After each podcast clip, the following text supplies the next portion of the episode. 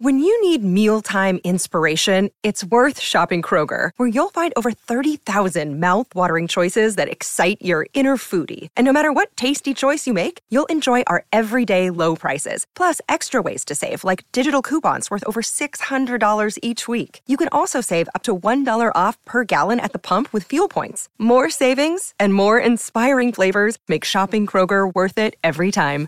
Kroger, fresh for everyone. Fuel restrictions apply.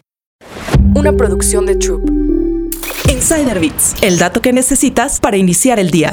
Tres trucos de inteligencia emocional para negociar con los demás, según un exagente del FBI. La inteligencia emocional es una de las competencias más útiles para la vida. Se trata de la capacidad de reconocer sentimientos propios y ajenos, de la relación con los demás a través de la empatía y la gestión de las emociones. Chris Voss es un exagente del FBI que trabajó 24 años como uno de sus principales negociadores en situaciones de crisis. En 1993, Voss tuvo que negociar por teléfono con uno de los asaltantes que tomaron rehenes a tres empleados de un banco en Nueva York. Ahora Voss comparte tres claves para resolver conflictos, comunicarnos con los demás y tener una inteligencia emocional elevada. Número 1. Hablar tranquilamente. En aquella negociación del 93, Voss utilizó una técnica que él domina, la voz del locutor nocturno, es decir, una voz tranquilizadora, suave, relajada y en tono descendente. Ese tono de voz desencadena una reacción neuroquímica que calma el cerebro de su interlocutor, generando una respuesta involuntaria de lucidez mental en ambas partes. 2. Repite afirmaciones como preguntas. Utiliza la técnica del reflejo. Esta es ideal para recabar información, crear un clima de confianza y dar la sensación de buena voluntad. Repite varias palabras clave de su última frase. Si la persona te dice algo así como tuve un día terrible por todo el estrés que tengo, podrías responder preguntando ¿el estrés que tienes? Esta es una manera de conservar la sobriedad y el equilibrio emocional y permanecer presente. 3. Etiqueta las emociones de la otra persona. El etiquetado se utiliza para identificar y nombrar verbalmente las emociones de tu interlocutor. La clave está en tener una escucha estratégica para resolver los conflictos de alta presión que pueden surgir en el ámbito laboral, familiar o de pareja. Sin escuchar no puedes negociar adecuadamente.